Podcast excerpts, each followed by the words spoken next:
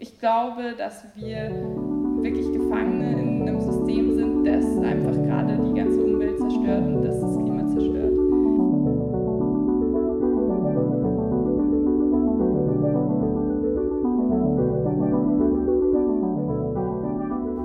Die zweiten St. Pöltener Klimagespräche standen ganz im Zeichen von Protest, Aufstand und Aktionismus.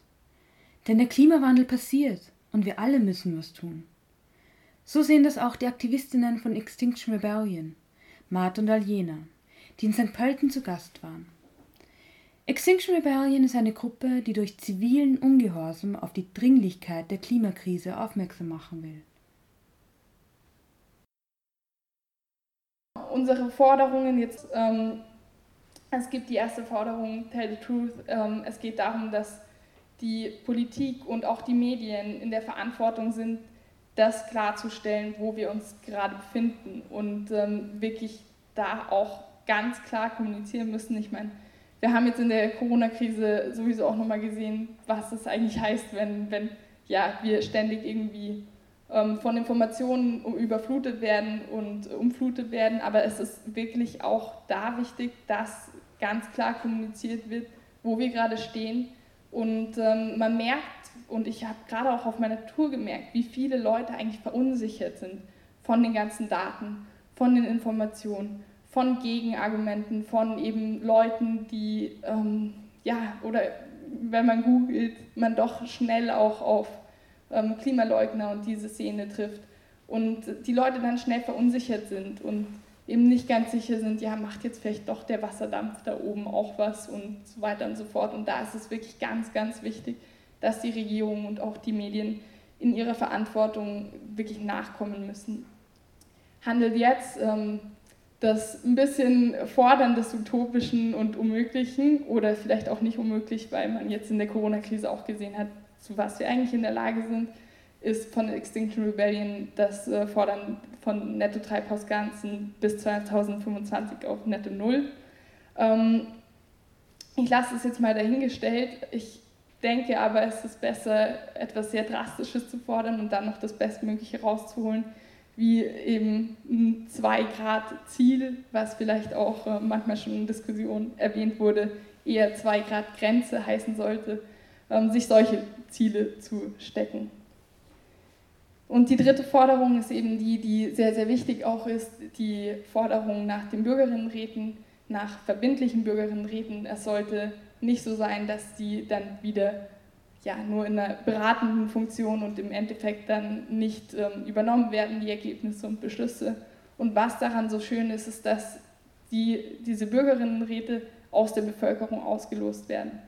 Das heißt, ähm, diese Bürgerinnen werden dann informiert von Experten und Expertinnen. Das wird auch jetzt nicht von Extinction Rebellion entschieden, sondern es geht wirklich darum, dass diese Experten von einem unabhängigen Gremium ausgewählt werden und im Endeffekt diese Bürgerinnen, die dann in diesem Format sitzen, zu Entscheidungen kommen und Beschlüsse treffen. Und was man gesehen hat, in Frankreich ähm, hat so eine Art Bürgerinnenrat jetzt stattgefunden, dass diese Beschlüsse ganz krass sein können.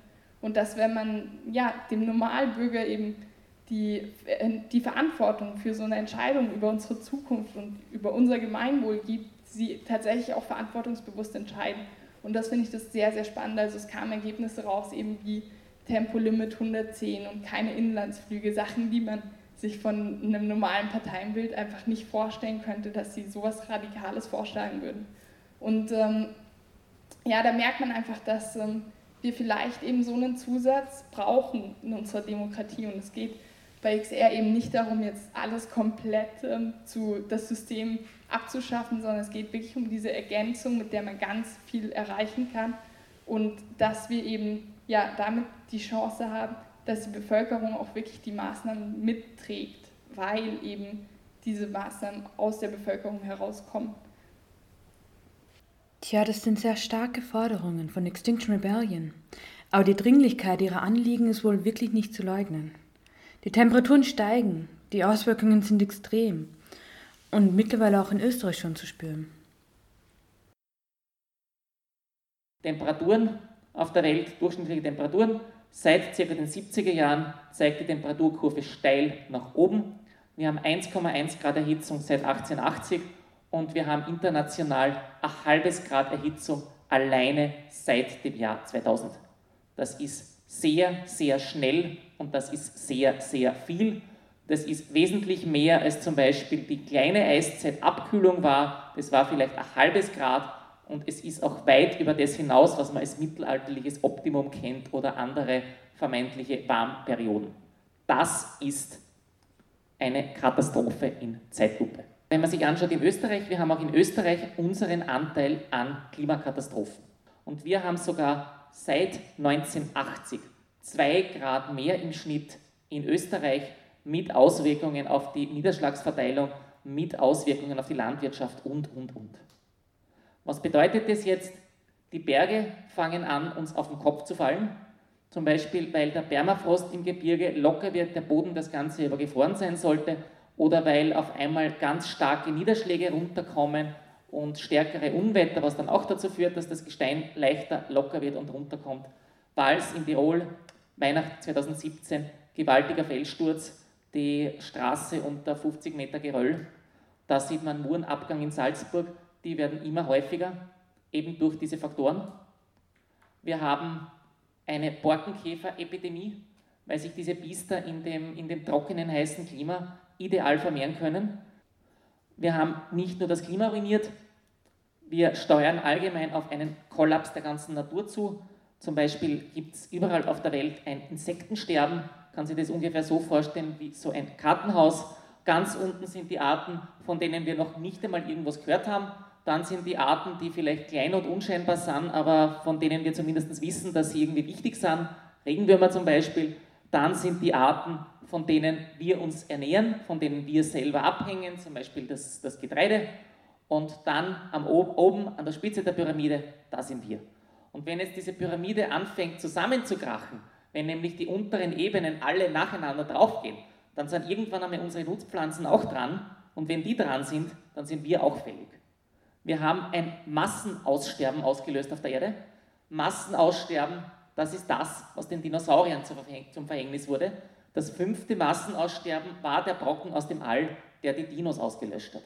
Jetzt sind wir im sechsten. Und dieses sechste Massenaussterben ist ausschließlich auf menschliche Einflüsse zurückzuführen was uns bevorsteht, Prognose und Wirklichkeit. Also wir haben ja die Vorhersagen von der Wissenschaft, die uns sagen, so schlimm wird es ungefähr werden, das wird passieren. Das Problem, diese Vorhersagen werden ständig von der Realität eingeholt. Der Permafrost in Sibirien, der schmilzt viel schneller als eigentlich als, äh, als in den Vorhersagen ähm, gedacht. Äh, es ist sogar so, dass der um 70 Jahre zu früh auftaut. Das heißt, der schmilzt heute 2020 so schnell, wie laut den Modellrechnungen eigentlich erst für 2090 passieren sollte. Grönland kürzlich einen Artikel gelesen, nämlich dass die Eisschmelze in Grönland durch den Rückgang der Gletscher inzwischen wahrscheinlich unumkehrbar ist und einen Kipppunkt überschritten hat. Und worauf steuern wir zu? Ja, da sieht man es, die Prognosen vom Weltklimarat für die Erderhitzung bis 2100 und sogar, wenn alle Versprechen des Pariser Abkommens eingehalten werden, sind wir immer noch bei circa 3 Grad Erhitzung, was mit einer lebenswerten Zukunft einfach nicht vereinbar ist. Und in diese Berechnungen da sind Kippelemente im Klimasystem noch nicht einmal eingerechnet. Was sind Kippelemente? Das ist im Prinzip, man kann sich das so vorstellen, man, das ist ein Kippelement, man schiebt die Kugel hoch, beim Hochschieben muss man sich anstrengen, aber wenn man dann einmal oben ist, dann rollt sie von ganz alleine weiter runter und zwar ohne, dass man da noch irgendwas dafür tun muss. Und da besteht die Gefahr, dass wir einen Dominoeffekt auslösen, nämlich ein Kipppunkt löst den nächsten aus, löst den nächsten aus, löst den nächsten aus und am Ende, das Risiko, dass das passiert, steigt natürlich mit der Temperatur und am Ende kippt das komplette Klimasystem der Erde in einen ganz anderen Zustand, und zwar in einen Zustand, den es schon oft gegeben hat in der Erdgeschichte, aber unter dem Menschen noch nie gelebt haben. Da sieht man noch eine Übersicht aus einer wissenschaftlichen Arbeit, nämlich von Steffen 2018, und die haben eben da einige Kippelemente identifiziert und die meinen, das Risiko, dass wir so eine Kaskade auslösen, das steigt jenseits von 2 Grad Erhitzung ganz stark an. Das ist aber auch davor nicht null. Und die neueren Berichte deuten darauf hin, dass das Risiko wahrscheinlich schon deutlich unter 2 Grad ganz stark ansteigt. Der Endzustand wäre ein Heißhaus Erde, das bedeutet eisfreie Pole, Temperaturen von 15, 15 Grad heißer als heute und 70 Meter und mehr höherer Meeresspiegel und so weiter und so fort.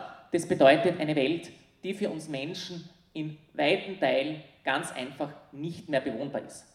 Manche Wissenschaftlerinnen und Wissenschaftler sagen sogar, auf einer solchen Welt haben maximal eine Milliarde Menschen Platz. Jetzt im Moment ist die Weltbevölkerung bei fast 8 Milliarden.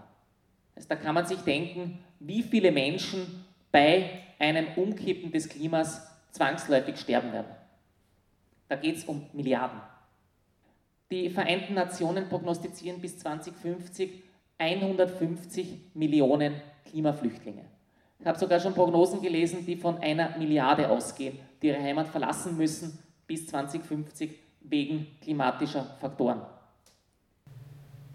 Der Klimawandel passiert, das lässt sich nicht leugnen und wir alle, ja wir alle müssen Verantwortung übernehmen, uns auf die Beine stellen und aktiv mitgestalten.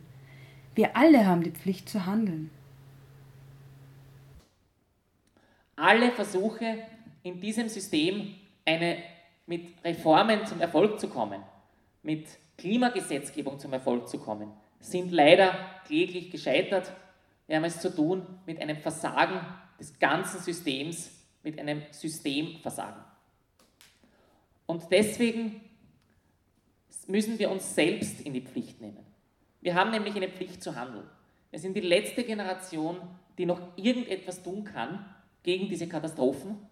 Und die große Frage ist, was sage ich einmal meinen Kindern, was sage ich einmal meinen Enkelkindern, wenn die mich fragen, was hast du gesehen und was hast du gemacht? Weil wir haben es alle gesehen. Wir bekommen alle mit, was um uns herum passiert. Und deswegen geht es darum, endlich vom nur darüber Bescheid wissen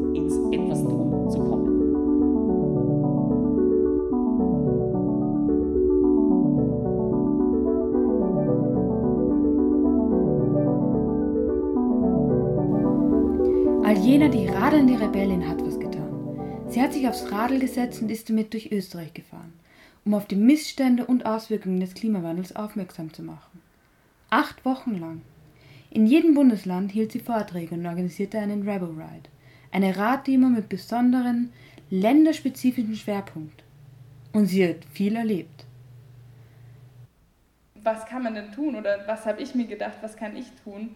Und ähm, ich habe eben diese Radtour gestartet jetzt durch ganz Österreich. Ähm, natürlich eben mit ähm, allen Landeshauptstädten auf dem Weg und habe wirklich in allen Landeshauptstädten eben immer einen Vortrag ähm, gehalten und dann eben am nächsten Tag eine Fahrraddemonstration gemacht und am letzten Tag eben eine gemeinsame Veranstaltung, wo man auch wirklich nochmal über die Bewegung sprechen kann, wo man drüber sprechen kann, wirklich nochmal intensiver drüber diskutieren kann, warum denn vielleicht eben manchmal ziviler Ungehorsam als Mittel, ähm, was genau ähm, soll damit bewirkt werden und warum ist es vielleicht eben auch so wichtig, zivilen Ungehorsam jetzt auch zu gebrauchen tatsächlich und warum ist es vielleicht ein angemessenes Mittel bei dem Zustand, wo wir jetzt sind. Ähm, genau, ich bin im Burgenland gestartet. Ähm, wir hatten immer so kleine Karten, dass Leute, wenn sie Lust haben, auch äh, mitfahren können. Einfach eben, ja, damit äh, jeder, der will, einfach ein Zeichen setzen kann und sagen kann, hey, ich fahre eine Strecke mit und setze damit irgendwie ein Zeichen für Umwelt- und Klimaschutz ja, das Ziel war immer so ein bisschen auch wirklich regionalspezifische Themen anzusprechen bei diesen Fahrraddemonstrationen. In Eisenstadt war es so, dass wir äh, im Burgenland den Wasserstand des Neusiedler Sees angesprochen haben. Der Neusiedler See hat einen extrem niedrigen Wasserstand im Moment wieder.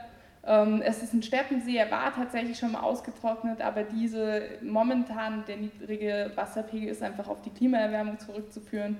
Und es wird eben auch, es gibt wieder Überlegungen, ob man Flüsse umleiten soll. Und ähm, wir haben da einfach dieses Metaebenenproblem der Wasserknappheit, das eben auch wieder in ganz vielen anderen Ländern für Instabilitäten sorgt. Und ähm, wo man einfach weiß, das ähm, wird ein großes, großes Thema in Zukunft, äh, Konflikte um diese Ressource Wasser. Und deswegen ja, war das äh, das Thema, das wir dort bei angesprochen haben. Genau, weiter ging es dann in der Steiermark. Ähm, In Graz hatten wir beim, bei der Fahrraddemo, wo wir auch eine sehr kleine Gruppe waren, aber immerhin schon ein paar mehr. Ähm, da ging es darum, dass wir das Thema der Feinstaub, ähm, also des Feinstaubproblems in Graz angesprochen haben. Ähm, Graz ist die Stadt der Luftverschmutzung in Österreich. Ähm, wer es weiß, Grazer Becken liegt ein bisschen ungünstig und ähm, ja, viel Verkehr.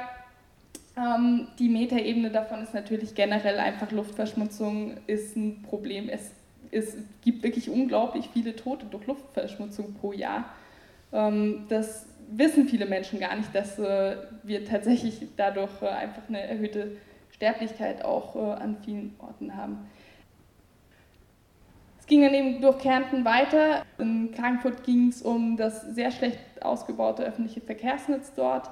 Vor Ort in Kärnten Tirol äh, ist es gerade so, dass das Längental-Projekt auch wieder für eine sehr starke Diskussion vor Ort sorgt, einfach weil ja, ähm, neues Kraftwerk ähm, gebaut wird, wo Flüsse umgeleitet werden, die eigentlich mit die letzten frei fließenden in dem Tal sind. Und da ist einfach auch die Frage immer, ähm, wenn bei Wasserkraftwerke häufig so als äh, die Lösung und kein, die von der CO2-Bilanz halt super sind, aber da ist natürlich immer auch die Frage, was machen wir eigentlich mit dem Ökosystem, das dadurch vielleicht eben auch wieder Raum verliert. Und ähm, deswegen ist diese Ebene der Diskussion, glaube ich, auch eine, die wirklich in Zukunft ganz wichtig ist, dieses Thema Naturschutz versus Klimaschutz oder wie soll das eigentlich funktionieren. Das, äh, funktionieren.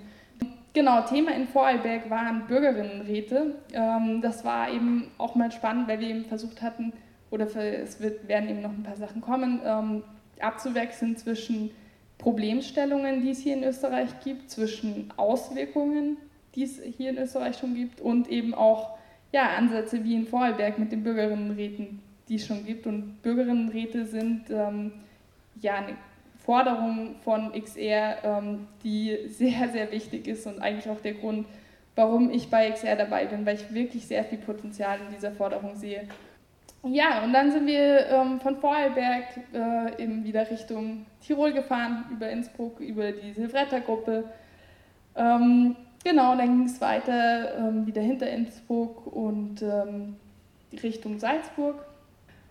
Ähm, genau, es war, es war sehr schön. In Linz hatten wir einen, ähm, einen Rebel Ride, der um die Dürre und Trockenheit gegangen ist. Ach ja, übrigens in Salzburg war das Thema eben Fels Stürze und Murenabgänge. Also in dem Sinne, ähm, genau, war das die, der Bereich der Auswirkungen, die wir in Österreich haben. Ähm, und in Linz ging es eben um die Dürre und Trockenheit. Äh, wie wir auch vorhin schon gesehen haben, ist Oberösterreich einfach ein Gebiet gewesen, das schon stark davon betroffen war.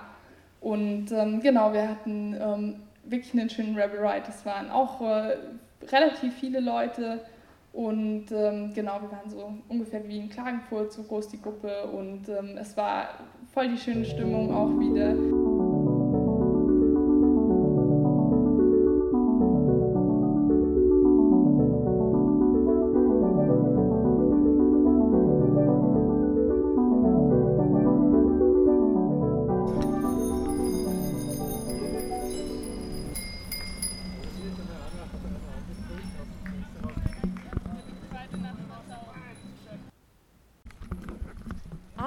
Ist eine radelnde Rebellin. Warum bist du heute da? Ähm, ich denke, wir müssen in den Städten viel mehr auf das Radfahren setzen und das Auto endlich aus den Stadtzentren verbannen, weil das Rad einfach eine viel klimafreundlichere und ähm, auch logischere Alternative ist. Auf jeden Fall, Dankeschön. Ja, also wir denken generell, dass Fahrradfahren auf jeden Fall die bessere Variante ist als zum Beispiel Autofahren. Es ist super klimaneutral und es macht viel mehr Spaß als Autofahren. Und es macht fit und hält gesund. Voll, woo! Weil ich finde es ganz, ganz wichtig, Fahrrad zu fahren und ich finde, die Politik und die Städte könnten noch viel mehr für die Radfahrer tun. Also zum Beispiel äh, Straßen extra ausbauen für Radfahrer, damit einfach mehr Leute zum Rad greifen, anstatt immer kleinste Strecken nur mit dem ähm, Auto zu fahren. Und ich finde es einfach wichtig, dass man Radfahren und allgemein ähm, den Klimaschutz einfach ähm,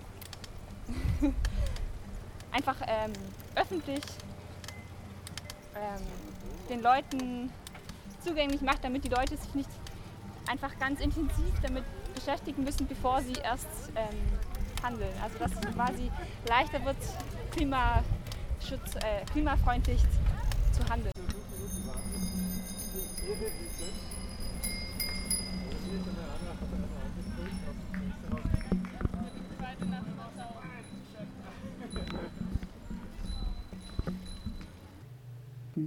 Das waren Kommentare und Eindrücke von unserem Rebel Ride in St. Pölten, der zum Thema Flächenverbauung und Bodenversiegelung stattgefunden hat. Dabei radelten wir ins Umland von St. Pölten und konnten auch hautnah sehen, was für ein Verlust an wichtigen Naturflächen der Bau der S34 mit sich bringt. Ja, die S34 beginnt dann direkt vor uns, falls sie je gebaut werden sollte, und geht Richtung Berge hinein, knappe 10 Kilometer, äh, quert ziemlich bald dann die A1 mit dem größten Autobahnkleeblatt Österreichs im Hochlage und das an einer Stelle, wo die Autobahn jetzt am höchsten schon ist, die A1. Der Flächenverbrauch für die 9 Kilometer ca. 100 Hektar, die verbaut werden. Kostenschätzung über 200 Millionen seit 15 Jahren etwa baut dann so einen großen Stern mitten ins Land. Das wird hierher gebaut. Umwelt wird zerstört. Und wir haben gestern ein Gespräch gehabt, auch mit Vertretern der Politik. Äh, da ist darum gegangen, dass man sagt, so, sowas ja, im 21. Jahrhundert nicht mehr nirgendwo mehr passieren und vor allem nicht vor unserer Haustüre. Und dann hat man darüber diskutiert, dass man, wenn das kommt, eine Beschränkung auf der Autobahn macht. Ich finde, ich finde das beschämend möchte eigentlich alle Menschen, die hier sind und auch die politische Macht haben in St. Pölten, dazu auffordern, dass sowas nicht geschieht.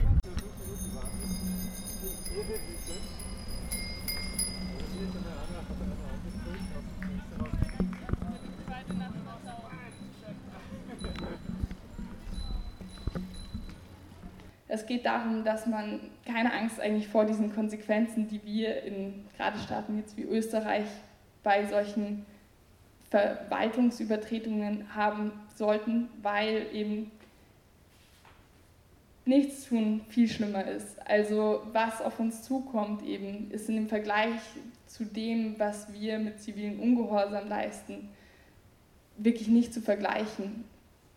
Und ähm, ich finde, was man da auch noch dazu sagen kann, was ganz spannend war bei der Freeriders-Bewegung, ähm, wurde mal jemand interviewt, der gefragt wurde, weil die haben dort wirklich also auch körperliche Verletzungen in Kauf genommen und das Risiko. Und der wurde gefragt, ja, aber hast du denn keine Angst ähm, und warum tust du das? Und ja, hast du nicht total Angst jetzt davor? Und dann hat er gesagt, nein, ich bin bereit. Wir sind bereit. Du auch?